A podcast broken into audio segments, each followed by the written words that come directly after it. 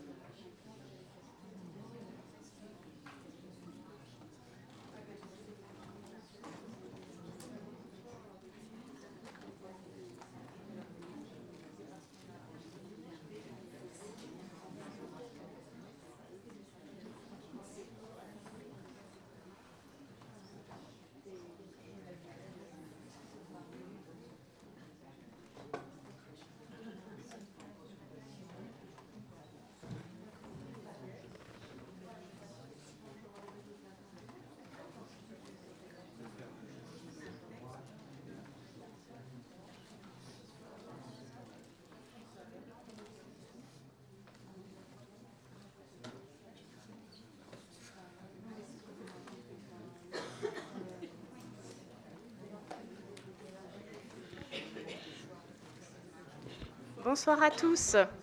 Alors nous voici déjà à la dernière conférence de, ce cycle, mais l'exposition Rubens Portrait Princier continue encore, si vous ne l'avez pas encore vue ou si vous voulez la revoir, jusqu'au 14 janvier prochain. Euh, les 24 toiles euh, qui constituent le cycle de, Marie de Médicis, évidemment, sont difficilement transportables et dans l'exposition, euh, elles sont représentées par deux grandes tapisseries et puis tout un cycle, de, tout un cycle de gravures.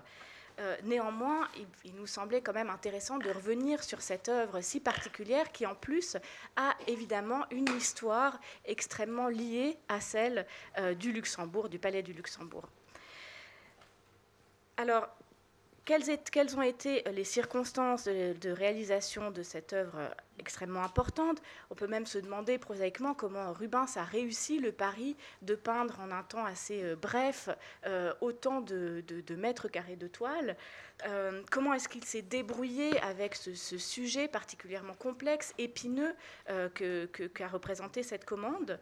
Autant de questions qui, nous, enfin, qui en tout cas euh, nous intriguaient. Et euh, on, est heureux d'accueillir ce soir Julien Bastoen, qui euh, va pouvoir répondre à un certain nombre de, de ces questions. Julien Bastoen est historien, historien de l'art et historien de l'architecture, et en particulier de l'architecture muséale. Il enseigne actuellement à l'école d'architecture Paris-Belleville. Il a soutenu une thèse euh, absolument euh, euh, remarquable et, disons, incontournable sur le musée du Luxembourg. Et il a publié évidemment de nombreux articles sur, sur ces questions. c'est pourquoi voilà, je pense qu'il était la personne tout indiquée pour revenir sur ce cycle, ce, ce qu'il représente, et puis évidemment son histoire compliquée. Voilà, je vous remercie et je lui laisse la parole sans plus attendre.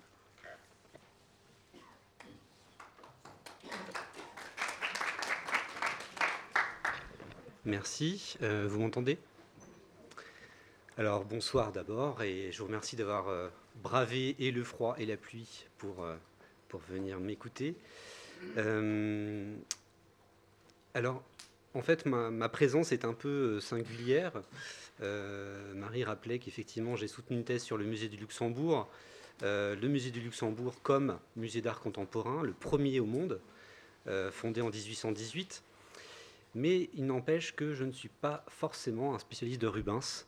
voilà, il fallait que je sois honnête avec vous. Donc été à la fois honoré et un peu perplexe quand on m'a proposé de, faire une conférence dans le cadre de, ce cycle. donc honoré parce que c'est une occasion de, revisiter en fait ce cycle d'une manière un peu différente de celle euh, proposée par l'exposition et les catalogues. Et euh, en même temps, voilà, il fallait que je, je trouve un angle, un angle d'approche de ce cycle, qui est un monument de l'histoire de la, de la peinture, un monument d'histoire de l'art, qui me permette aussi de faire le lien avec l'histoire du musée du Luxembourg, puisque finalement, le, ou même les musées du Luxembourg, puisqu'il y en a eu plusieurs, et euh, voilà, donc je vais essayer de combiner en fait euh, une approche assez géographique de ce cycle qui a voyagé plusieurs fois entre le palais du Luxembourg et le palais du Louvre, et même ailleurs, vous allez le voir. et puis je vais également essayer d'aborder la circulation en fait temporelle de ce cycle à travers l'histoire de l'art, les filiations artistiques et même quelques réminiscences littéraires en fin de conférence. Alors j'espère que ce programme va vous, va vous, convenir, va vous plaire. Mais effectivement, peut-être pour euh, ceux qui auraient des questions très pointues en fait sur l'histoire du cycle, sur l'iconographie, etc. Je suis peut-être pas forcément la meilleure personne pour y répondre, hein, donc je préfère quand même vous, vous prévenir. Et euh, voilà, donc j'espère que euh, cette, cette approche, en tout cas, satisfera vos attentes. Alors, pour commencer,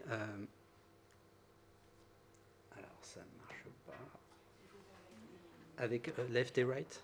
Non Avec l'ordinateur, d'accord. Ça, c'est pour le, laser. Alors, évidemment, il faut commencer par présenter ce cycle. Euh, le cycle, en fait, est représenté dans l'exposition par une série d'estampes euh, conservées à Londres. Évidemment, l'ampleur de, de l'œuvre originale ne permettait pas de la transporter au musée du Luxembourg, mais ce, ce cycle, en fait, est un véritable projet artistique, un projet artistique assez méconnu dans le sens où, au départ, en tout cas dans l'esprit de, Marie de Médicis, il devait y avoir deux cycles. Un consacré à sa propre vie et un autre consacré à Henri IV. Et comme vous allez le voir, donc ces deux cycles n'ont pas connu le même destin, puisque l'un a été achevé euh, à peu près dans les temps et l'autre est resté inachevé, il n'en reste que quelques esquisses. Alors ce projet artistique, il, euh, naît en 1620. En 1620, Marie de Médicis euh, fait appel à Rubens, l'invite à Paris et euh, lui commande un cycle de peinture sur sa propre vie pour célébrer son rôle de régente et donc Rubens se met au travail assez rapidement. Euh, dès 1620, il dessine plusieurs esquisses, euh, d'après euh, d'après nature finalement. la reine pose pour lui, prend beaucoup de plaisir à poser pour lui d'ailleurs, et parler de choses et d'autres, et d'art en, particulier. Et finalement, de ce, cette période de préparation, il ne reste que certaines esquisses, mais pas des moindres, certaines sont conservées au musée du Louvre, euh, comme celle que vous voyez euh, maintenant à l'écran, la majorité de Louis XIII.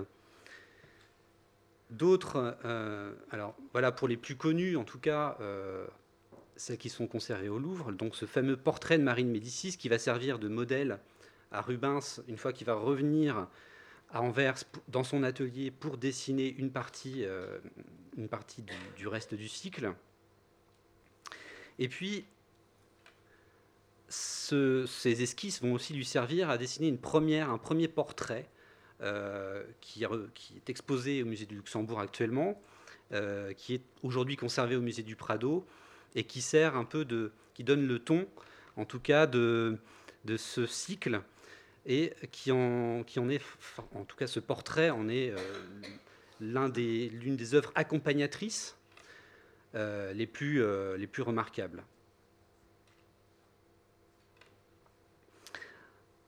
Alors, il y a une dispersion euh, euh, assez, complexe à, comprendre de toutes ces esquisses en fait en Europe, et la dispersion de ces esquisses participe aussi d'une première diffusion du cycle, notamment en Europe centrale et dans les, dans les anciennes, en tout cas le territoire actuel de l'Allemagne. vous voyez ici cette esquisse qui est au musée du Luxembourg euh, dans l'exposition, Marie de Médicis en Bellone, conservée aujourd'hui à Worms. Et euh, cette, cette, esquisse, elle est, avec d'autres esquisses conservées en Allemagne, parmi euh, celles qui ont voyagé, en tout cas le plus, et qui ont quand même participé à la, la, réputation ou à la réception critique du cycle de, consacré à Marie de Médicis finalement, dès le, XVIIe siècle.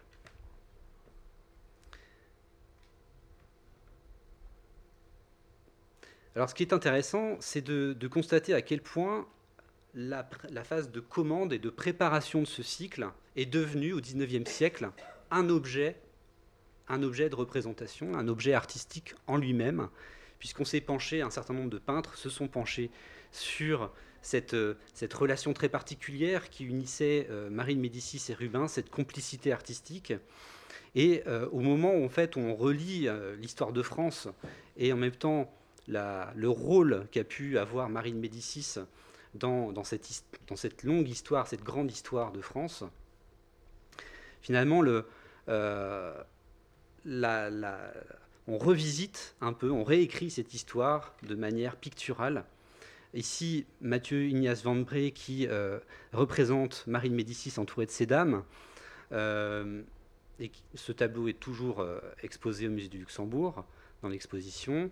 Et l'autre tableau en 1839 de Claude Jacquin, Marie Médicis visitant l'atelier de Rubens cette fois, voilà, qui montre deux, deux aspects de cette, de cette relation de modèle à peintre et qui, euh, qui participe aussi de l'entretien de cette légende euh, qui a été réécrite maintes fois par les historiens de l'art, euh, notamment à partir de la fin du XIXe siècle. Alors, les 24 tableaux du cycle, puisqu'il y en a 24, ont été prévus par Marie de Médicis pour être exposés dans une des ailes du palais du Luxembourg, l'aile ouest, au départ.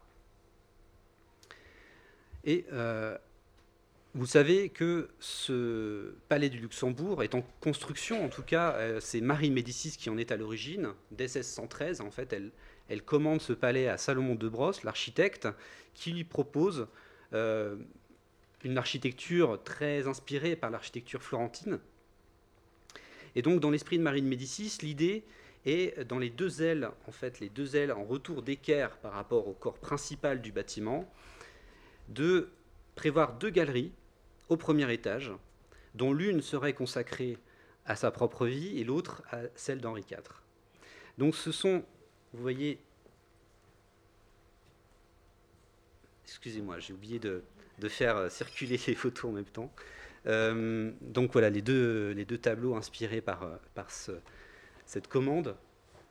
Et puis, voilà, donc le, le, palais, euh, le palais du Luxembourg, tel qu'il est dessiné par Blondel euh, bien après sa construction. Donc la façade sur la rue de Vaugirard, ici avec le pavillon central, et puis l'aile, euh, le pavillon nord-ouest ici, le pavillon nord-est ici, et puis une coupe en fait sur les deux ailes latérales, dont celle-ci, l'aile ouest, qui va accueillir donc le, le, cycle consacré à Marie de Médicis. Tout près, en fait, puisque ce cycle euh, faisait partie intégrante en fait, des appartements de Marie de Médicis. toute la galerie, en fait, était conçue comme une sorte de promenoir euh, privé pour Marie de Médicis. Et seules les personnes euh, les plus proches de Marie de Médicis pouvaient y avoir accès. et donc, son pendant, le cycle consacré à Henri IV, on va le voir plus tard, euh, a bien été commandé, mais jamais, jamais conclu. Alors, la particularité en fait de ce cycle, c'est qu'il est adapté, il s'adapte, Rubens va s'adapter en fait aux mesures de la galerie. Donc les tableaux épousent très exactement l'espace disponible entre les fenêtres voyez ici les fenêtres qui, se font face. Et donc, euh, il y a deux espaces ici beaucoup plus courts, deux, espaces, de deux pans de mur beaucoup plus courts, qui vont évidemment donner lieu à deux, tableaux beaucoup plus étroits. Et puis, vous allez le voir, en fait, ici, il y a un sens de circulation bien précis, bien pensé par Rubens dès le départ, qui sera ensuite trahi euh, dans les différentes remises en scène de ce cycle à travers l'histoire. Alors, on a une description euh, assez intéressante de cette, euh, de cette galerie. On n'a pas forcément de représentation de cette galerie, mais on, on, en a des descriptions assez précises, notamment par André Philibien en 1688, qui écrit Ces tableaux représentent l'histoire de la reine Marie de Médicis depuis sa naissance jusqu'à l'accommodement qui lui qui fut fait à Angoulême entre elle et le roi, son fils, en 1620, et parce que cette galerie est percée de côté et d'autre par des fenêtres qui donnent sur le jardin et sur la cour, les tableaux sont placés contre les trumeaux et entre les fenêtres. Ils ont 9 pieds de large sur 10 pieds de haut, il y en a 10 de chaque côté et un au bout de la galerie. Dans le premier, qui est en entrant, et du côté du jardin, on voit les trois parcs qui filent la vie de la reine en présence de Jupiter et de Junon, qui pavoise dans le ciel, etc. etc. Donc on a dès 1688, on a une description assez précise ici, euh, manuscrite, mais euh, de, la, disposition euh, de ce dispositif pictural du cycle que j'ai reconstitué ici en fait. Bon, évidemment, vu la taille des tableaux, je ne pouvais pas les, mettre plus grands, voilà, en tout cas le parcours tel qu'il devait être fait à l'origine. Donc on commençait par la gauche, par l'ouest en fait, le côté ouest de la galerie. Et euh, en fait, dans l'ordre quasi chronologique, en fait, on, pouvait voir défiler la vie de Marie de Médicis jusqu'à euh, effectivement la paix euh, conclue avec son, avec son fils, la réconciliation avec son fils. Donc 10 tableaux dans un sens, 10 tableaux du côté est, du côté est de cette galerie, un autre euh, qui marquait en fait le, point de perspective, le point de, point de fuite de cette galerie, et puis du côté des appartements euh, de Marie de Médicis, trois portraits ici, euh, dont le sien évidemment, encadré par ses parents. Voilà, donc ça c'est le dispositif original de cette galerie, qui, euh, je crois, est à peu près reconstitué, en tout cas dans l'exposition euh, actuelle au musée du Luxembourg, et qui a été ensuite euh, trahi, en fait, puisque le cycle a été déplacé plusieurs fois, et parfois donc remonté dans un ordre complètement étonnant et, obéissant plus à des règles de symétrie ou de proportion que des règles purement, en tout cas qu'un respect, en tout cas de la, disposition originale. Alors, pour vous resituer un petit peu, les 24 tableaux, euh, je vais les, faire défiler assez rapidement. Je ne vais pas forcément m'étendre, en tout cas, dessus. Euh, le premier, donc les parcs filant le destin de la reine Marie de Médicis, hein, sous la protection de Jupiter et de Junon. La naissance de la reine à Florence,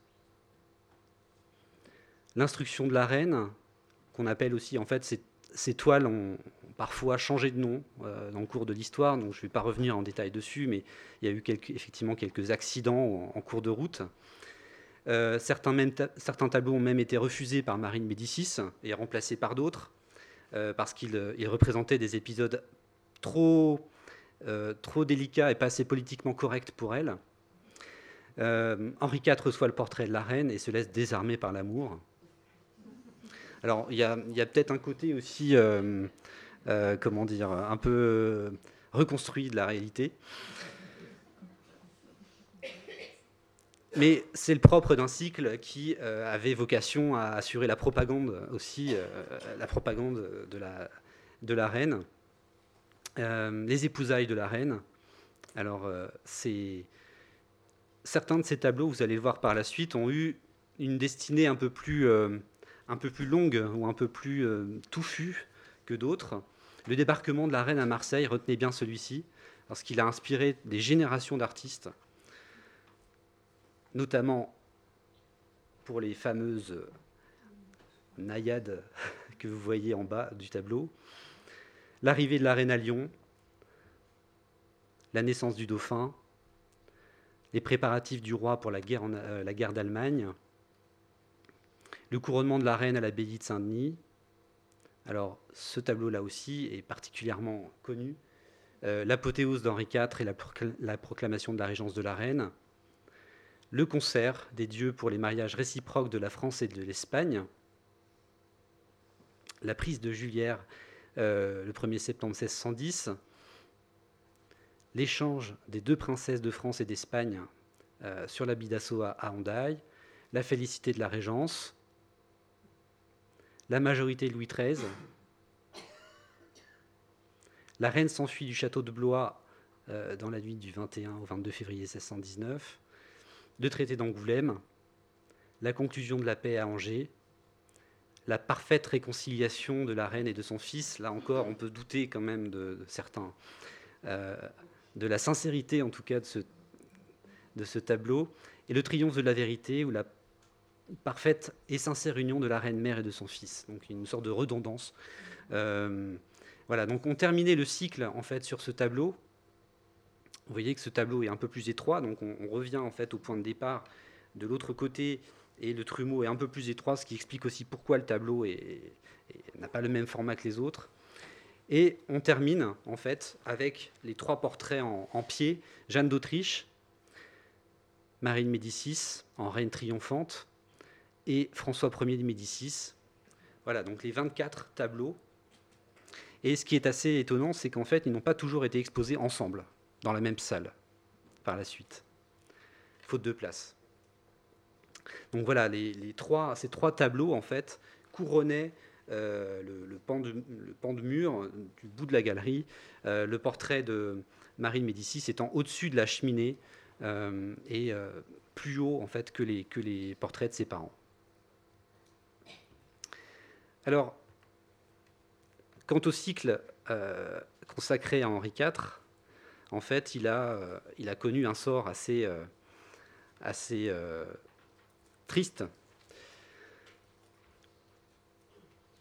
puisque il a été abandonné en cours de route. Et euh, on, sent, en tout cas, quand on lit les archives, et notamment des témoignages de, même d'historiens de l'art, euh, de, proto-historiens de l'art, on peut dire, euh, qu'il y a une sorte de regret, en tout cas, de regret, voire de reproche à Marine Médicis de ne pas avoir commencé par Henri IV. Alors, dans ce document euh, intitulé L'annonce de l'exposition des tableaux de la Galerie du Luxembourg, contenu dans une collection de manuscrits incroyables, la collection de Loine, conservée la Bibliothèque nationale, on peut lire euh, On prétend, euh, dit l'auteur de La vie des peintres flamands, que Rubens avait ordre de représenter la vie d'Henri IV dans une autre galerie et qu'il en avait déjà fait quelques esquisses. Cependant, on n'a rien vu de ce dernier projet et c'est un reproche à faire à Marie de Médicis qui aurait dû commencer par cette partie à, exercer le pinceau de ce célèbre peintre. Alors, effectivement, euh, c'est quelque chose que j'ai lu dans plusieurs sources, euh, et y compris même chez des historiens de l'art du 19e siècle, euh, parce qu'on sent en fait, je vais vous expliquer pourquoi, on sent aussi que chez les observateurs des, esquisses qui, ont survécu, en tout cas, de cette ébauche de cycle, le talent de Rubens est monté d'un cran. Euh, et, en fait, les esquisses laissent présager un cycle encore plus important du point de vue de l'histoire de l'art euh, que le cycle consacré à Marie de Médicis. Alors, ce, cycle donc devait prendre place symétriquement dans l'autre aile, l'aile est du palais, et euh, en fait, il n'y a jamais pris place. Et c'est dans cette même galerie, à partir du, début du, du 19e siècle, qu'on va remonter la galerie Rubens, comme je vous l'expliquerai un petit peu plus tard. Alors voilà les deux grandes esquisses en fait qui nous restent, les deux principales esquisses qui nous restent de ce, cycle consacré à Henri IV. Ils sont tous les deux conservés, à Florence au musée des Offices. et laisse, laisse, effectivement entrevoir des compositions beaucoup plus nerveuses, beaucoup plus, beaucoup plus dynamiques que celles, que du, du, cycle consacré à Marie de Médicis. Oui, pardon. C'est je me. Voilà. Donc ces deux, ces deux esquisses, euh, qui sont assez impressionnantes, en fait, circulent très tôt.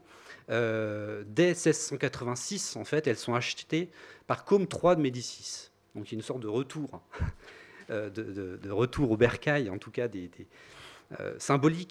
de, ces, de ces toiles, qui sont considérées par Com III de Médicis comme voilà, des, à la fois des, des, témoignages du talent de ce, peintre, mais en même temps euh, qui sont liées à l'histoire de la dynastie des Médicis. Et elles sont exposées au musée des Offices dès 1773. Donc vous voyez que dès la fin du XVIIIe siècle, en Italie, on a aussi accès en, finalement à, une partie du cycle inachevé d'Henri IV. Alors j'avais envie aujourd'hui de non pas de me concentrer sur l'analyse iconographique, qui serait un petit peu fastidieuse et qui a déjà été faite euh, de manière bien plus brillante que je ne pourrais le faire. Euh, mais j'avais envie de regarder ce cycle consacré à Marie de Médicis comme un objet de musée, un objet muséographique. Et euh, ce qui n'a finalement été fait qu'assez rarement, et en, tout cas pas avec le même regard que je pourrais porter dessus, puisque j'ai aussi la, conscience de l'histoire du musée du Luxembourg sur le long terme, et que euh, cette histoire-là, en fait, elle, euh, elle perdure dans le temps. Ce souvenir de la galerie Rubens perdure dans le temps jusqu'à aujourd'hui. Alors, une des premières descriptions euh, publiées de cette galerie date de 1628, c'est-à-dire finalement trois ans à peine après son achèvement. Elle est publiée en latin par Claude Barthélemy Morisot et en fait, cet ouvrage que, euh, que vous voyez ici en fait l'un des premiers guides de visite, on peut dire, de cette, galerie euh, euh, Rubens, qui n'est encore effectivement que, visitable qu'au compte-goutte par des personnes choisies et non évidemment par, par n'importe qui, puisque ce, palais n'est pas, pas accessible au public. Alors les descriptions sont en latin, il n'y a pas d'illustration. Il faut attendre le XVIIIe siècle pour avoir des représentations gravées euh, qui accompagnent les descriptions de la galerie Médicis. Donc, on peut voir ici à gauche, donc en, marge, en fait, la description des différents tableaux, tabula ici, et puis un commentaire en latin à la gloire euh, de Marie de Médicis. Alors, comme je vous le disais, il faut attendre euh, le début du XVIIIe siècle pour que euh, le projet de, représentation gravée de cette galerie, représentation intégrale de tous les tableaux de la galerie, soit entrepris. Et en fait, ce, projet est lancé, encouragé en tout cas par Louis XIV, dès 1702, et l'artiste qui hérite de ce privilège de, faire représenter cette, cette, galerie est Marc Natier. Et Marc Natier, en fait, est un, le peintre ordinaire du roi. Et il délègue, en fait, à ses deux fils, Jean-Baptiste et Jean-Marc, euh, ce, don, ce droit, c'est même un privilège octroyé par le roi.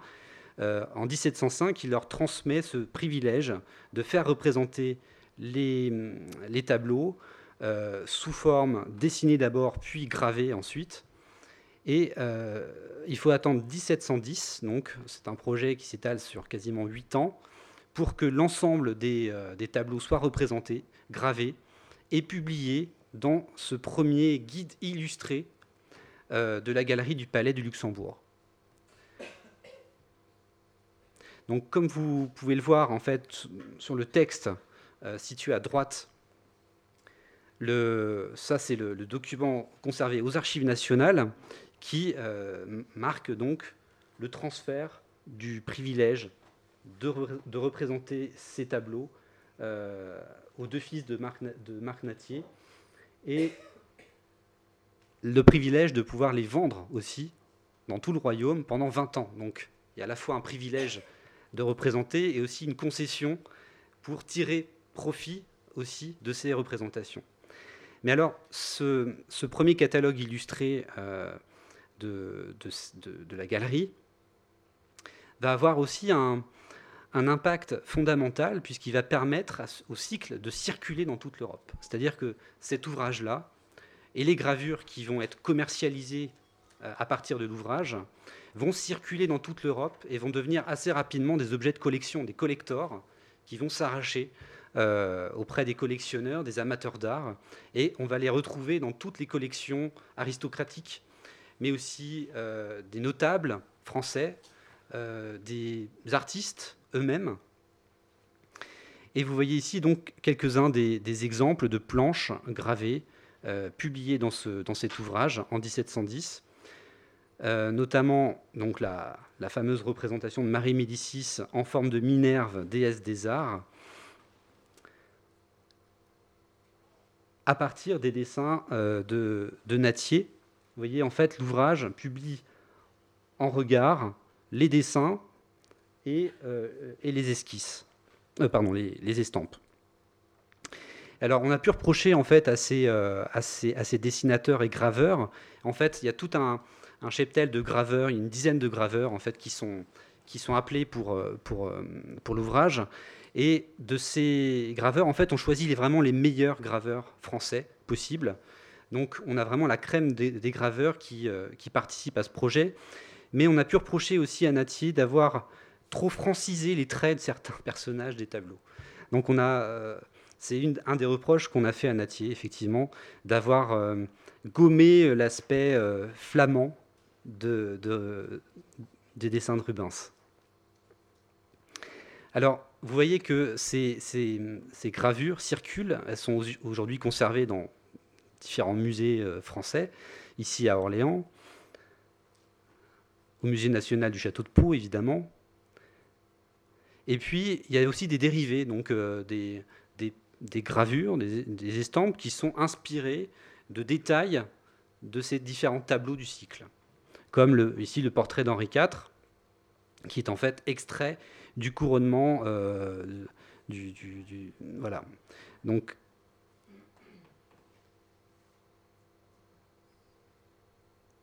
Alors, c'est intéressant aussi de. Pardon, l'image. Voilà, excusez-moi, je, je, navigue entre les deux. Voilà, donc les, différentes estampes publiées dans ce recueil et euh, les portraits extraits en fait des différents tableaux qui vont aussi circuler et être vendus en France et à l'étranger. Donc la, la réputation internationale du cycle euh, s'étend très largement au cours du XVIIIe siècle et le, cycle devient un objet de fascination dans tous les pays d'Europe et draine en fait à Paris et notamment au Palais du Luxembourg un certain nombre d'aristocrates, d'amateurs d'art qui vont faire la demande euh, auprès des gardiens des tableaux du roi pour visiter en privé euh, cette galerie. Alors, j'ai identifié quelques, traces en fait de ces collections, euh, de la présence de ces séries d'estampes dans des collections personnelles. Je vous ai mis trois, exemples ici, notamment la, vente de la collection personnelle de Claude-Philippe Desjardins, greffier en chef au grenier à sel de Paris, qui possédait la série encadrée des estampes représentant tous les tableaux de la galerie du Luxembourg, y compris une estampe représentant le portrait de Rubens. Donc là, on est en 1727. Euh, l'inventaire après décès de Nicole Madeleine Descourtieux, première femme euh, du procureur général au Parlement, qui possédait également la suite complète de la galerie de Rubens. Et puis le sculpteur du roi, Antoine François Vassé, donc dans son inventaire après décès, on identifie par exemple deux grandes estampes de la galerie de Rubens. On est en 1736. Donc vous voyez que dès la première moitié du XVIIIe, ces, ces gravures circulent très largement et sont vraiment l'objet de, l'intérêt des collectionneurs. Alors, le, le cycle Médicis devient un objet muséographique proprement dit en 1750, à partir du moment où on ouvre au Palais du Luxembourg le premier musée d'art ancien public, en tout cas ouvert au public. 1750, on est bien avant le Louvre, le, le, musée du Luxembourg, le premier musée du Luxembourg, est l'un des tout premiers musées ouverts au public au monde.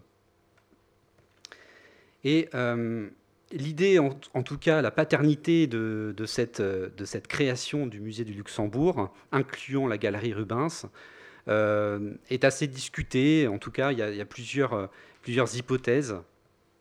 On, évoque euh, Monsieur de Tournehem, directeur des bâtiments du roi, euh, mais il y a aussi d'autres hypothèses, parmi lesquelles Madame de Pompadour, qui aurait soufflé l'idée de, créer cette, de créer ce musée.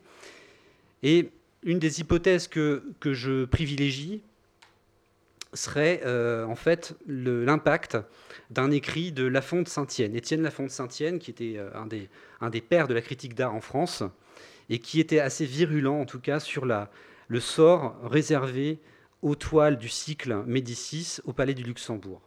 Et je vous ai mis ici un extrait de ses réflexions sur quelques causes de l'état présent de la peinture en France, euh, paru en 1747, donc trois ans avant l'ouverture du, premier musée du Luxembourg. Et euh, La Fonte Saint-Tienne écrit, euh, en fait, il propose l'idée d'un musée royal au Louvre, et il dit Telle serait la galerie royale que l'on vient de proposer, bâtie exprès dans le Louvre, où toutes ces richesses immenses et ignorées euh, seraient rangées dans un bel ordre et entretenues dans le meilleur état par les soins d'un artiste intelligent et chargé de veiller avec attention à leur parfaite conservation. Par là, il serait préservé de tomber dans la honteuse destruction de ceux du palais du Luxembourg, le triomphe de la peinture, et dont la possession nous est enviée par tous les étrangers qui donneraient des sommes immenses pour avoir chez eux ces ouvrages divins et qui font le plus d'honneur au pinceau de l'immortel Rubens. Ils sont cependant du côté de la cour dans cette galerie si estimable, presque détruits par la négligence criminelle des concierges, qui ouvrent tous les volets et les vitraux des croisées dans les jours les plus brûlants, et laissent dévorer à l'ardeur du soleil depuis le midi jusqu'à ce qu'ils soient entièrement couchés ces tableaux précieux, ces beautés que toutes les richesses des souverains ne pourraient aujourd'hui remplacer. Voilà, donc ce, plaidoyer, en tout cas pour une meilleure conservation, une préservation de ces tableaux, une mise en valeur aussi de ces tableaux, va euh, déboucher donc trois ans après sur l'ouverture d'un musée au public, en tout cas plus largement qu'avant. Et euh, ce, cette ouverture au public va déclencher aussi toute un, une dynamique d'attraction, euh, de tourisme, de tourisme artistique et euh, j'ai trouvé récemment, j'ai acquis récemment euh, des archives qui permettent de, témoigner de ces, euh, différents de ces visites d'aristocrates étrangers, notamment, qui venaient spécialement à Paris pour visiter, pour visiter la galerie Rubens. Alors, c'est notamment le cas du baron Franz de Reden, qui était à l'époque, qui terminait ses études de droit. C'était un aristocrate de Hanovre. Il terminait ses études de droit et il demande, euh, à Charles Flao de la billarderie, euh, appelé aussi comte d'Angivillers, directeur général des bâtiments du roi, la possibilité de, visiter la galerie. Alors, en qualité d'étranger qui ne voyage que pour m'instruire, j'ose vous adresser ces lignes en vous suppliant de me, faire passer une permission euh, pour voir la galerie, la galerie de Rubens, morceau unique et digne de l'attention de tout amateur des beaux-arts. J'ai l'honneur d'être, etc., etc. Et alors, ce qui est intéressant, c'est qu'on a la réponse. Euh, on a la réponse du comte d'Angivillers, qui, euh, qui répond ceci. Il y a déjà quelque temps, monsieur, que j'aurais dû répondre au billet que vous me laissâtes chez moi. Si votre demeure m'eût été connue, l'apprenant aujourd'hui par la lettre que je viens de recevoir, je me fais un plaisir de vous marquer que quoique la galerie de Rubin soit actuellement un peu mal en ordre, à cause des copies qu'on y fait de ces tableaux, cependant, je vous en montrerai très volontiers la vue. Euh, donc j'en parlerai à Monsieur Bailly de l'Académie royale des sciences, garde des tableaux du Luxembourg, pour qu'il vous y fasse entrer il demeure aux galeries du Louvre, etc. etc. Donc, euh, l'intérêt de cette archive-là, c'est qu'on comprend en fait qu'il euh, y avait beaucoup de copies qui étaient, beaucoup de copistes en fait qui travaillaient dans la galerie et qui euh, gênaient un peu les visites, ce qui fait qu'on limitait aussi, on, filtrait les visites et on les, on, les, réservait aux personnes de, haut rang. Et là, en l'occurrence, les copies qui étaient réalisées au moment où le baron de Reden écrit étaient faites pour le futur Louis XVIII.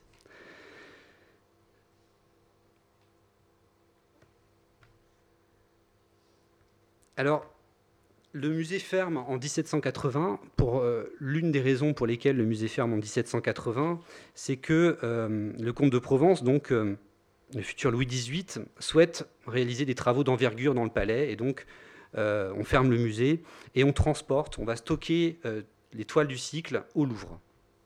Et l'événement de la Révolution bouscule un petit peu euh, l'histoire du cycle, puisque on va, à partir de 1793 notamment, essayer d'exposer dans la grande galerie du Louvre euh, certains des tableaux du cycle. En fait, pas, je n'ai pas beaucoup de traces de, cette, euh, de cet épisode-là, qui est assez bref finalement, qui dure jusqu'à 1803. Mais en tout cas, les toiles, certaines toiles de Rubens ont été exposées, pas forcément toutes en même temps, entre 4 et 6 toiles, selon les sources que j'ai pu, que j'ai pu consulter et notamment ici euh, un des catalogues, une notice des tableaux qui étaient exposés euh, au Louvre. Et euh, en, 1799, cette notice a été publiée quelques années après, mais on voit, on voit en fait que 1, 2, 3 et 4 tableaux du cycle sont exposés dans la grande galerie, la grande galerie du bord de l'eau, au Palais du Louvre. Donc on passe d'une exposition de la totalité du cycle euh, jusqu'en 1780, à une exposition très partielle au moment de la Révolution et après, jusqu'en 1803. Et puis, en fait, euh, très rapidement, l'idée de, redéplacer l'ensemble des toiles au Palais du Luxembourg ressurgit. Euh, c'est une sorte de, de, projet collectif au moment en fait où le Sénat est recréé. Et il y a toujours eu cette, à partir de ce moment-là, cette association entre le Sénat et le musée du Luxembourg. Donc c'est historiquement ancré, en tout cas au début du XIXe siècle, euh, ce, lien très étroit de protection euh, du musée du Luxembourg par le Sénat. Donc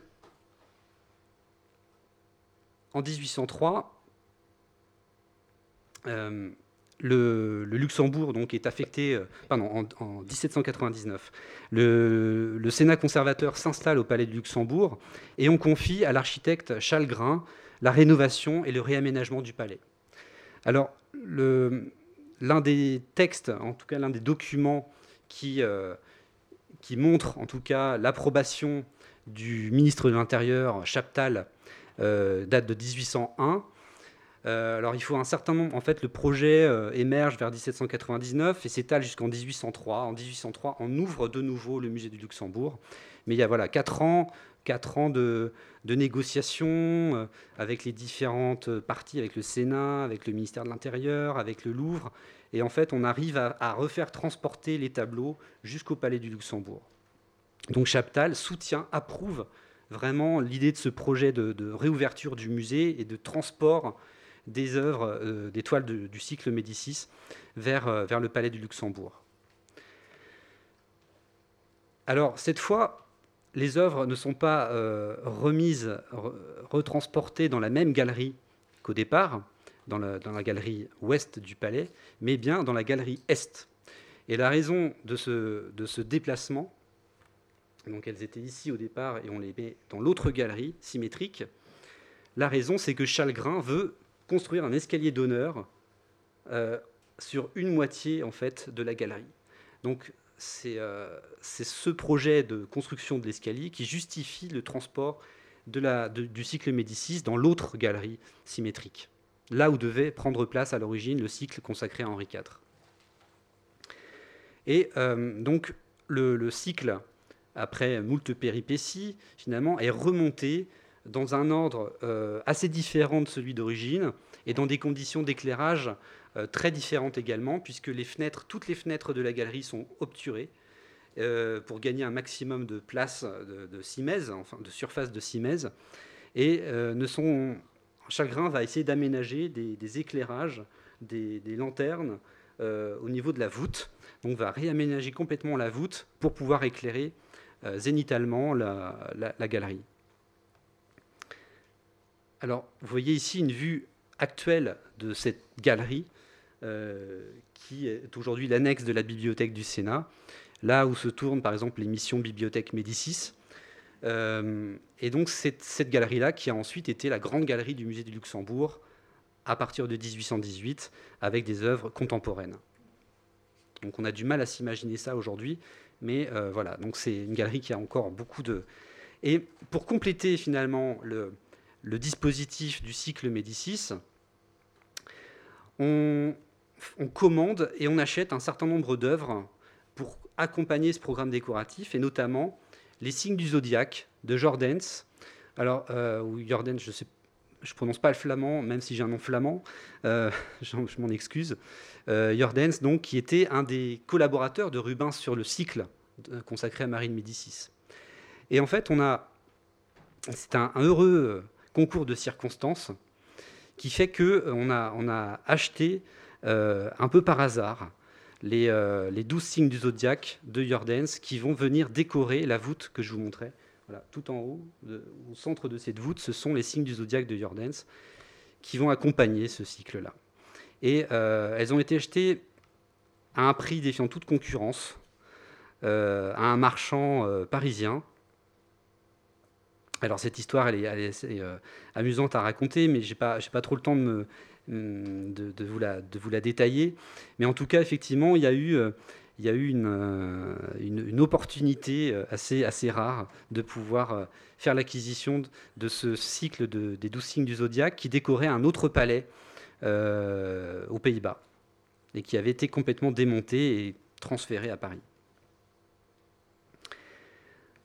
Les autres œuvres en fait, qui sont créées pour compléter, compléter le, le, cycle, ce sont deux allégories une consacrée à Rubens et l'autre à Le Sueur, qui était un des autres peintres aussi exposés au musée du Luxembourg à partir de, 1803. Euh, et on les commande à Jean Néjon. Jean Néjon, en fait, c'était le premier conservateur en chef, on peut dire, du, euh, musée du Luxembourg. Il était aussi artiste.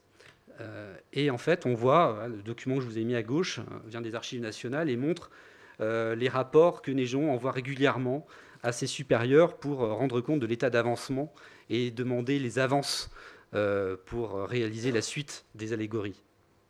Donc il les réalise euh, autour de 1803-1805 et euh, elles ne sont plus en place aujourd'hui. Donc elles ont été remplacées en cours de route dans, la, dans la galerie Rubens. La dernière œuvre qui est commandée spécifiquement pour accompagner les cycles de Rubens et de Jordens, c'est l'Aurore, euh, commandée à Antoine François Calais et, réalisée entre 1803 et 1807, et qui va en fait euh, marquer le, centre, de la voûte.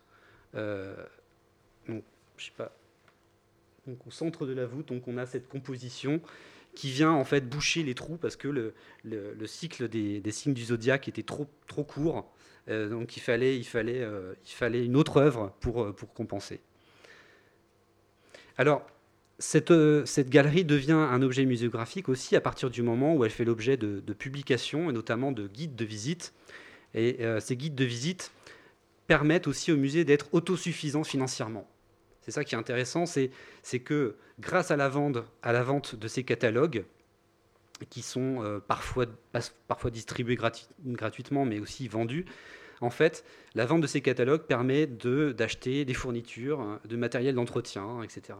Et euh, les archives euh, permettent de voir qu'en fait le musée euh, était enfin en tout cas, gagnait plus qu'il n'en dépensait.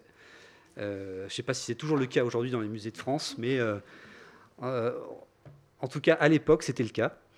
Et on voit aussi dans les archives que le, texte que vous avez ici en bas permet de voir, que, ces, notices étaient distribuées aux rois, reines, princes qui venaient visiter les galeries. Euh, donc ça faisait aussi partie des cadeaux diplomatiques, euh, ces, notices explicatives. Alors quelques exemples de factures. Euh, c'est assez amusant de, voir un petit peu le, quotidien en fait de la gestion du musée des factures pour euh, l'impression en fait des catalogues, et puis la gestion quotidienne, les achats de fournitures, euh, les, les, plumeaux, les, fournitures de, papeterie, etc. Donc on a, on a tout, quasiment tout, tout gardé. Parallèlement, donc, en dehors des notices, certains, certains éditeurs prennent l'initiative de publier aussi des recueils de gravures pour remplacer le, premier recueil de Natier. Et donc euh, c'est le début d'un filon éditorial qui ne s'épuisera quasiment jamais euh, jusqu'à aujourd'hui. Et sous la plume de Quatre Mères de Quincy, on, note quand même un certain, un certain regret euh, de l'état, enfin en tout cas du remontage un peu désordonné de cette galerie Rubens, euh, dans un ordre assez différent de ce qu'il était euh, à l'origine. Et dans une notice historique sur Chalgrin, Quatre Mères de Quincy écrit que c'est à M. Chalgrin qui est dû l'idée de, de, ce beau percé qui vient de rattacher depuis peu par une grande avenue l'observatoire au jardin, etc. et un peu plus loin, il écrit Chalgrin L'escalier composé par Chalgrin est un des plus magnifiques que l'on puisse citer, et sans doute il lui a fallu tout ce qu'il a de mérite pour se faire pardonner d'avoir détruit dans l'aile qu'il occupe le beau monument élevé par le pinceau de Rubens à la gloire de Médicis et d'Henri IV, et qu'on aurait pu remplacer sans, aucune altération dans l'aile correspondante, car on n'y avait pas transporté la galerie pour y en avoir transporté les tableaux. Voilà, donc on voit qu'en 1816, il y a déjà du ressentiment euh, par rapport aux, travaux qui ont été effectués et au choix du remontage assez contestable. Et ça, c'est pareil, ça va être une constante dans l'histoire du cycle. Même au Louvre, en fait, la première fois que euh, la deuxième fois pardon, que le cycle va être remonté au Louvre, il y aura aussi des, contestations sur les choix de remontage.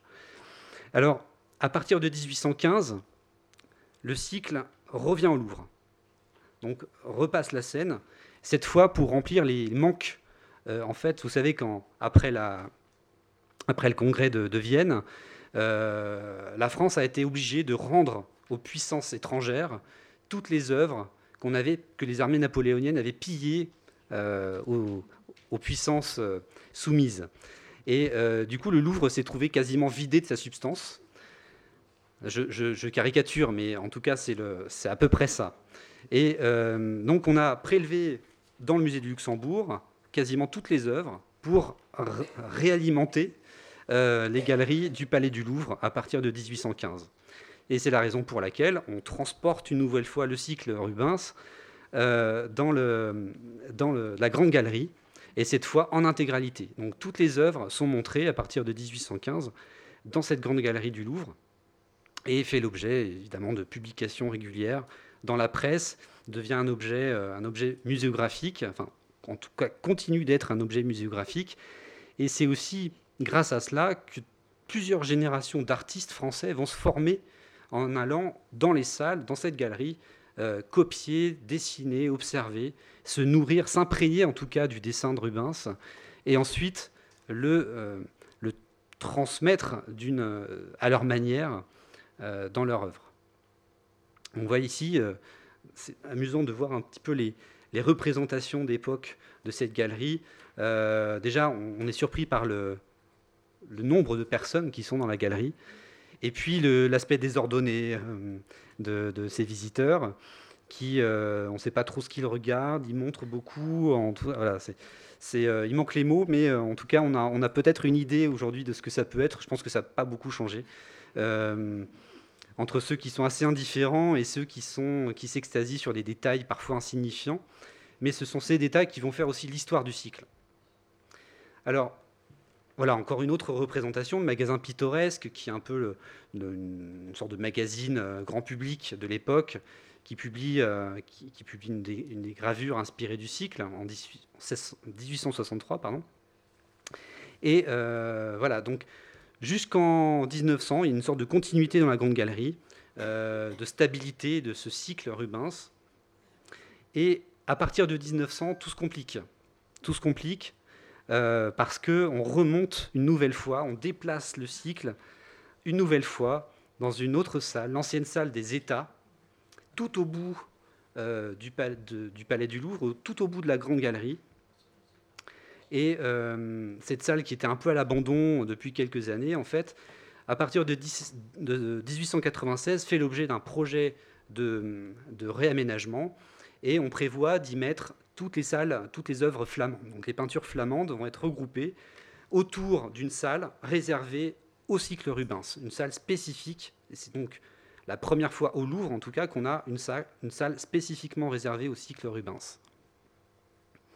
Alors ce projet, il est d'abord, euh, il est commencé par l'architecte Paul Blondel et fini par euh, Gaston Redon qui euh, va en tirer une gloire assez, éphémère. Il, il, va être assez critiqué, en tout cas, les conservateurs du musée du Louvre vont avoir fort à faire avec lui.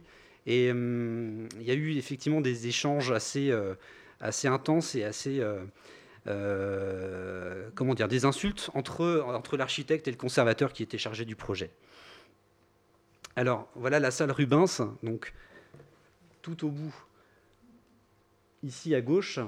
Donc vous avez la scène ici, la galerie, la, cour carrée ici, euh, la place du carrousel euh, ici, et puis là où se trouve la pyramide actuellement. voilà. Donc la salle des États, euh, se trouve là et donc réaménagé pour accueillir ce cycle. Et donc c'est tout un, programme à la fois euh, architectural et décoratif qui va être mis en place. Mais la, disposition même de la salle, la, superficie de la salle ne permet pas d'englober toutes les, toutes les toiles du cycle. Donc c'est euh, en fait, c'est une tentative avortée de, de reconstituer l'intégralité du cycle, puisque trois tableaux vont rester à l'écart dans une salle adjacente consacrée à Van Dyck. Euh, autre collaborateur de, Rubens sur le cycle. Rubens, le cycle Médicis. Alors voilà, à partir de 1900, donc, euh, la, nouvelle salle est inaugurée en 1900 et elle donne lieu à, certaines représentations assez, fidèles, notamment l'entrée assez majestueuse, hein, en forme d'arc euh, triomphal, construite par Redon, qui donne accès à cette galerie Médicis. Et puis, euh, voilà, donc toujours le même Louis Bérou. Louis Bérou, pour l'anecdote, c'est celui qui a, euh, qui a signalé la disparition de la Joconde, euh, vous le savez, donc, et qui, qui, avait alerté, en fait, à l'époque. Et parce qu'il il campait, enfin, il campait quasiment dans les salles du Louvre, il passait sa vie, en tout cas, à représenter les, les visiteurs et les salles du Louvre.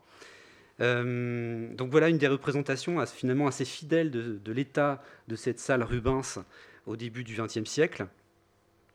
Euh, on voit effectivement la disposition des bancs, euh, la présence de copistes, et puis la, tenue aussi ces, de ces visiteurs. Et les cadres quasiment architecturé de, ces tableaux, donc très, euh, très massifs, très ornementés, qui concurrencent quasiment en fait l'œuvre elle-même. Et euh, c'est un des reproches en fait qui va être fait à, l'architecte. Malgré tout, en tout cas, sous la plume de certains commentateurs comme Charles Saunier, on, sent qu'il y a une petite révolution qui est en train de se jouer en fait euh, au début du XXe siècle. Un fait incroyable est en train de se produire. Le Louvre se transforme. On se décide après Londres, après Berlin et Bruxelles, à ne plus empiler. On donne de l'air aux œuvres, on leur épargne certaines promiscuités et mieux encore, on les classe avec méthode. Donc un ton légèrement ironique euh, qui s'applique bien dans le cas de la galerie Rubens euh, l'ancienne salle des États, trait d'union entre les Tuileries et le Vieux-Louvre, s'effritait, inutile depuis 30 ans. On y aménageait un salon, une galerie somptueuse et 14 cabinets éclairés par des jours droits propres à mettre en valeur les tableaux hollandais et flamands. Du seuil du salon qui précède la galerie Rubens, l'effet est éblouissant. Dans ce cadre riche, fait pour elle, les vastes compositions allégoriques reconquièrent leur éclat et leur signification. Lorsqu'elle se trouvait dans la grande galerie trop étroite, on ne pouvait voir en elle que des peintures. L'effet euh, que des, oui, que des peintures, pardon, les faiblesses de certaines parties semblaient s'accuser. Ici, l'ensemble subordonne le détail, la grandeur de la composition, la magie de la couleur domine le visiteur, lui impose le respect. On peut dire que jusqu'à présent, on, on connaissait mal les éléments de cette célèbre série.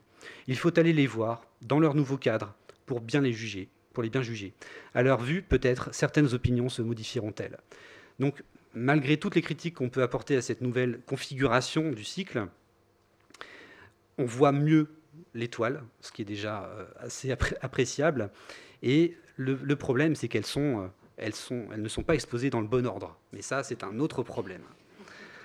ce qui fait que les visiteurs sont obligés de zigzaguer en fait d'une paroi à l'autre pour, euh, véritablement voir les œuvres dans le sens initial du cycle. Mais là, c'était pas en fait le propos, c'était pas le propos de, l'époque. Alors, je vous passe certains détails de l'histoire du cycle, mais effectivement, pendant les deux guerres mondiales, le, les, les, toiles ont été décrochées et puis évacuées. vous avez ici une vue du, musée du Louvre en 1918. Et pendant la Seconde Guerre mondiale, elles ont été déplacées dans la Sarthe, à Sourches, entreposées en lieu sûr. Euh, et donc, voilà, ça fait encore deux remontages successifs. Il y a eu aussi d'autres projets de réaménagement de cette salle Rubens, jusqu'à euh, finalement, euh, jusqu'à ce qu'elle trouve une place quasi, j'espère peut-être définitive, dans la salle actuelle, de l'autre côté du Louvre, donc dans la, galerie côté rue de, rue de Rivoli. Donc elles ont encore été déplacées euh, pendant le projet euh, euh, mitterrandien. Donc vous voyez quand même l'allègement au passage. Il y avait eu un premier allègement dans les années 1950 dans l'ancienne salle Rubens, et là l'allègement des, encadrements des toiles s'est poursuivi et on a effectivement rendu de plus abstrait possible l'environnement, le contexte architectural de ces toiles. Alors, le cycle Médicis est aussi et surtout même, je dirais, un objet de fascination pour les artistes et pour les écrivains. Un objet de fascination pour les artistes euh, dès, le, dès le XVIIIe siècle. Et on peut le voir très tôt, euh, vous voyez, vers 1707, Antoine Coipel, euh, qui fait des croquis sur le vif de ces, figures de femmes nues. Alors on voit déjà que c'est ça qui intéresse beaucoup les peintres. Étrangement. Et ça va revenir assez régulièrement dans les, dans les esquisses que je vais vous montrer. Mais effectivement, Coipel est l'un des premiers à, s'inspirer, à, tirer des leçons techniques de l'étude des toiles de Rubens. Euh, et puis, voilà, des, artistes qu'on connaît moins, comme Richard Parks Bonington, qui reproduit, fait une sorte d'esquisse de, copie, en tout cas, de l'entrevue d'Henri IV et de Marine Médicis et euh, des artistes un peu plus connus, comme Ingres. Euh, Ingres, fait, a une relation de fascination-répulsion pour, euh, pour le cycle Médicis de Rubens. Et vous allez le voir par la suite, il y a effectivement une attitude de, assez, assez ambiguë, une fascination sans borne. Vous voyez, d'après ces esquisses, en fait, ces croquis qui sont faits d'après les tableaux, et qui vont l'aider à composer euh, certains, certains tableaux que je vous montrerai par la suite.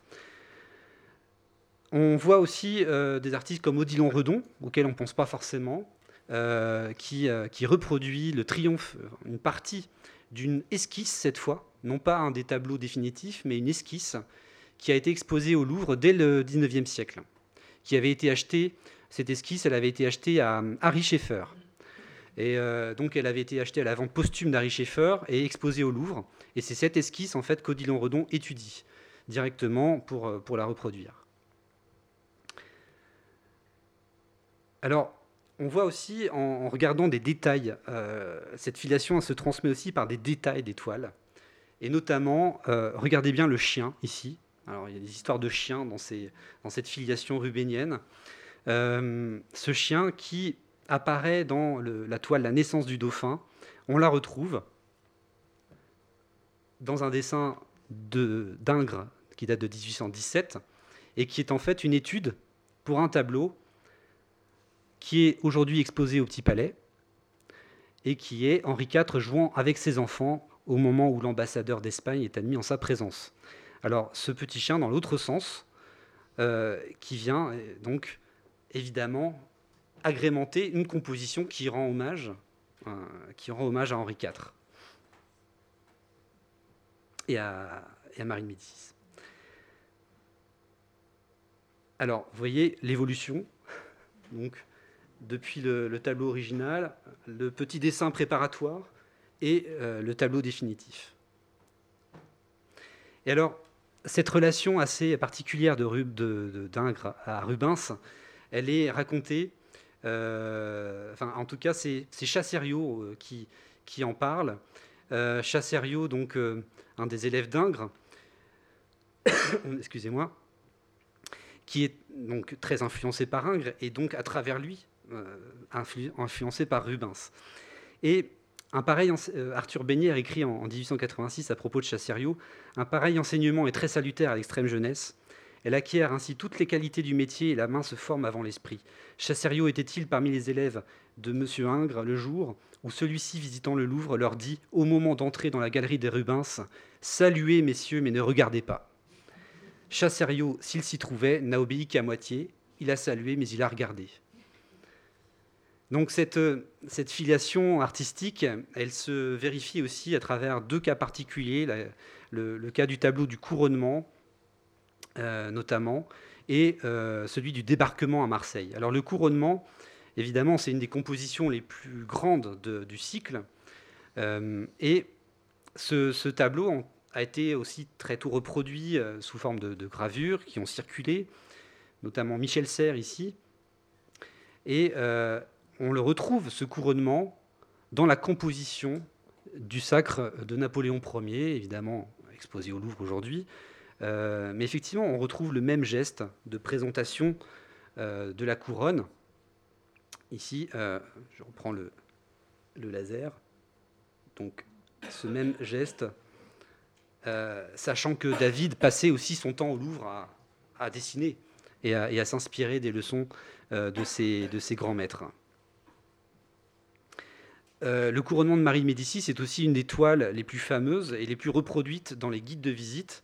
Euh, vous voyez ici un exemple dans le, guide de, Théodore Péloquet en 1856, où c'est la seule toile reproduite d'ailleurs dans, le guide. Et ça contribue aussi à, l'entretien de cette, célébrité de certaines toiles par rapport à d'autres. Et Louis Bérou, encore lui, euh, en 1902, représente une, une copiste, souvent des femmes d'ailleurs, des femmes copistes, euh, devant cette, fameuse composition du couronnement.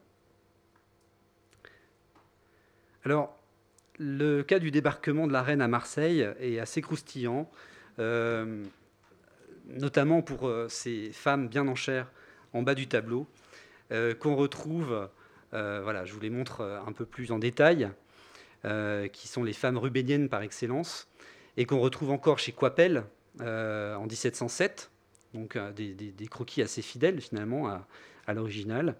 Et euh, par la suite, chez Delacroix, euh, lui aussi fasciné par ces créatures.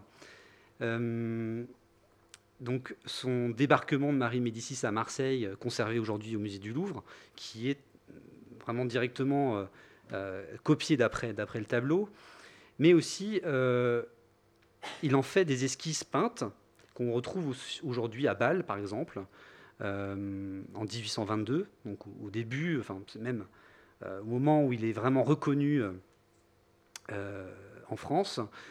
Et d'autres artistes plus tardifs, fin 19e, début 20e, Louis Anquetin par exemple, une demi-figure de, de, Néréide, et jusqu'à des tableaux carrément fantastiques, imaginés par Louis Bérou. les joies de l'inondation, par exemple, en 1910, où Bérou imagine un copiste en train d'être euh, en, proie à une, hallucination euh, dans la salle Rubens, qui, était toute, euh, toute fraîche encore. voilà, donc des toiles assez amusantes, mais qui, qui montrent bien en fait cette, cette, filiation artistique et cette fascination des peintres. Et puis d'autres, d'autres filiations un peu moins, un peu moins connues, comme celle de, avec Paul Delaroche, euh, Watteau, évidemment, l'enseigne de Gersin. Alors, euh, ce tableau qui est le dernier tableau euh, de l'artiste et son testament finalement. Et dans son testament, euh, regardez bien tout en bas à droite, ici, on retrouve encore un chien. Et ce chien, en fait, est directement inspiré d'un détail de la toile du couronnement. Donc, vous voyez la filiation testamentaire, on peut dire, euh, de l'artiste vis-à-vis de son maître, un de ses maîtres, euh, Rubens, à la fin de sa vie. Donc, c'est une manière de, reconnaître la dette qu'il avait envers Rubens. Et euh, toute cette filiation se transmet aussi à travers des œuvres qui sont conçues comme des œuvres d'accompagnement ou des œuvres symboliques pour décorer le palais de Luxembourg à l'origine. et rappeler la, présence de Marine Médicis.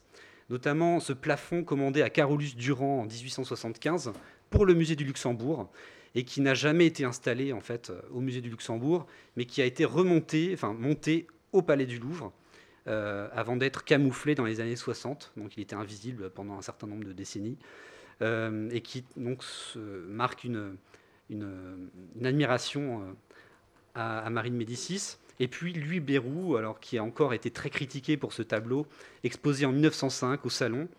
je ne résiste pas à, l'envie de vous lire quelques, quelques détails de ces critiques. donc une sorte de tableau à la gloire de Rubens, qui, euh, qui inclut une sorte de collage de plein de personnages de tous les tableaux du cycle Médicis. Et euh, Louis Vossel, qui était un critique d'art assez acerbe, euh, c'est moins qu'on puisse dire, écrit en 1905 Monsieur Bérou a élu domicile à la galerie Rubens au Louvre.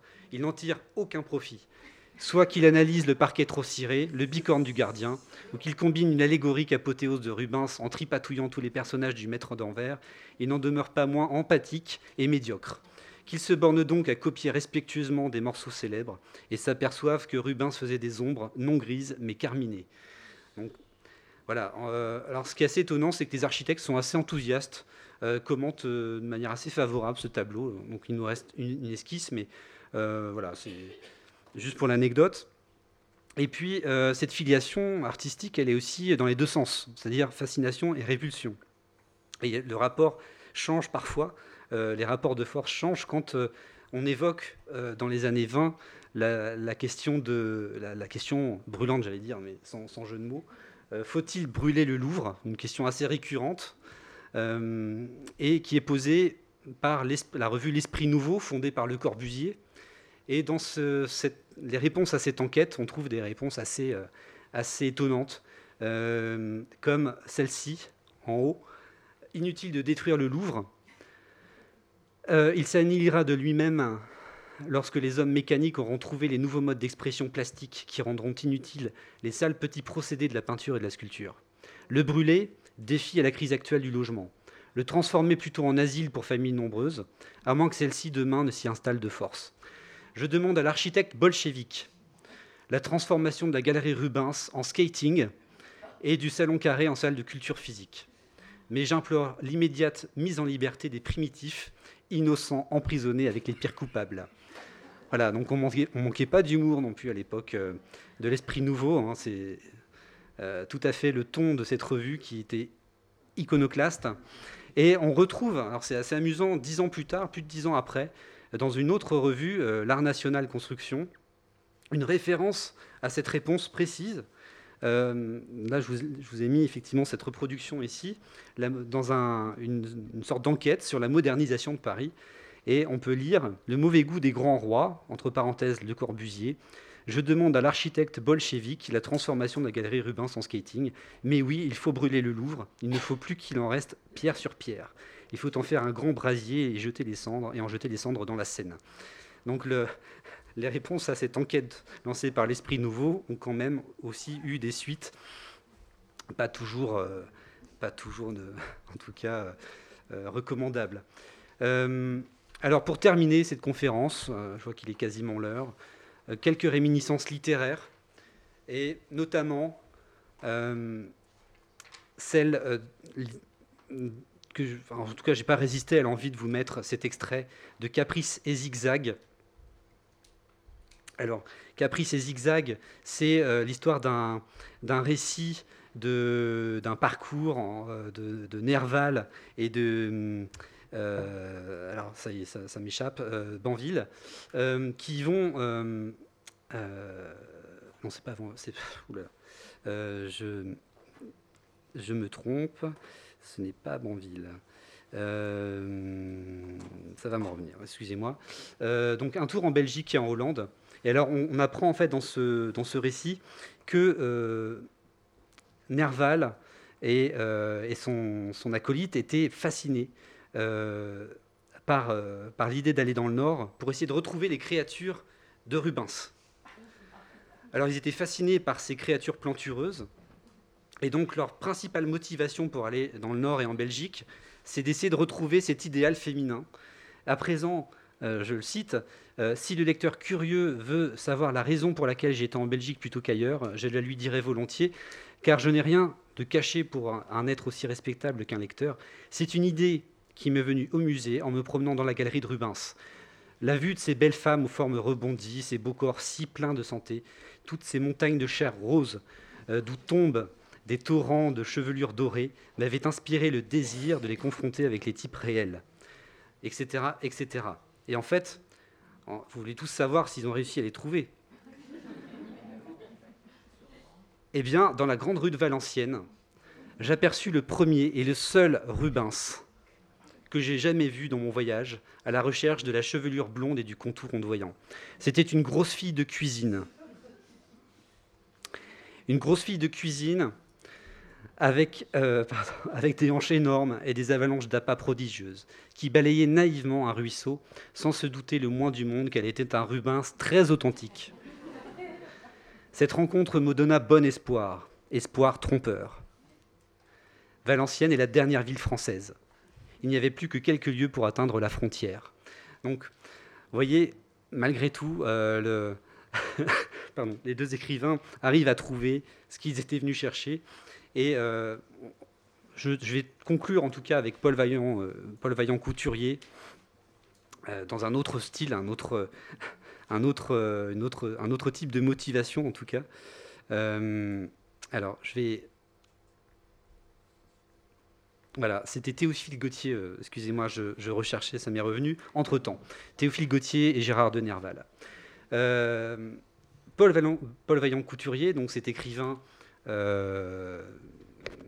affilié au communisme, hein, à, la, création du PC en France, qui raconte dans un feuilleton paru dans Regard sur le monde du travail en 1938. Euh, c'est son, expérience personnelle euh, comme enfant visitant la galerie de Rubens. Et il écrit Quand on entrait dans la galerie des Rubens, papa enlevait son chapeau de forme. Donc il saluait comme, euh, comme Rubens, comme, comme Ingres. là, comme ailleurs, des copistes juchés sur des échelles ou des tabourets peignaient platement des morceaux qu'ils détaillaient. Ils faisaient une morne autopsie de peinture. Papa s'indignait contre eux, qui gâchait la perspective de la salle. Ces tableaux magnifiques, disait papa, représentent en allégorie des phases du mariage d'Henri IV et de Marie de Médicis. Alors commençait une promenade lente, lente, où papa expliquait tout, la couleur, les formes, la frappante ressemblance d'Henri IV, la transparence des chairs des sirènes, la grâce plantureuse des nymphes, l'air de bonne santé de Marie de Médicis, son col de dentelle, la richesse des costumes et des, personnages.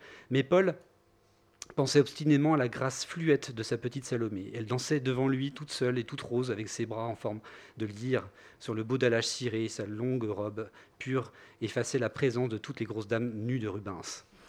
Et dire, continuait papa, que Monsieur Ingres, il disait Monsieur Ingres comme on dit Monsieur Thiers, Monsieur Ingres, qui aurait pourtant pu en prendre de la graine pour ses odalisques, Monsieur Ingres ne pouvait pas sentir Rubens.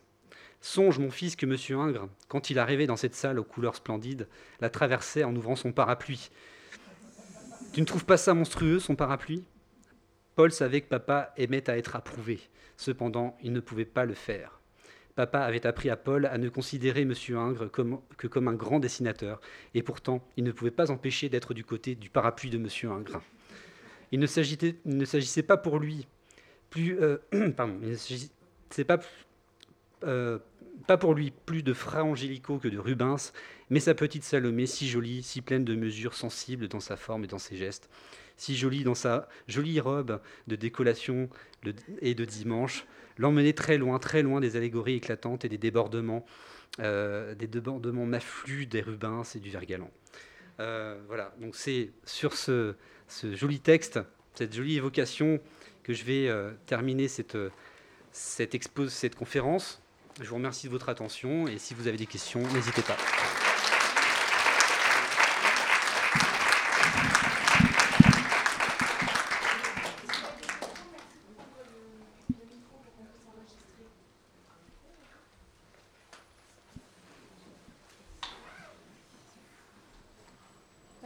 Pas de questions, le cycle n'a plus de secret pour vous et son histoire compliquée. Eh bien, merci à tous. Et on, se retrouvera pour les prochaines conférences euh, qui auront lieu autour de l'exposition Tintoret qui ouvrira le 14 mars, mars prochain. Pardon. Merci encore à Julien Merci.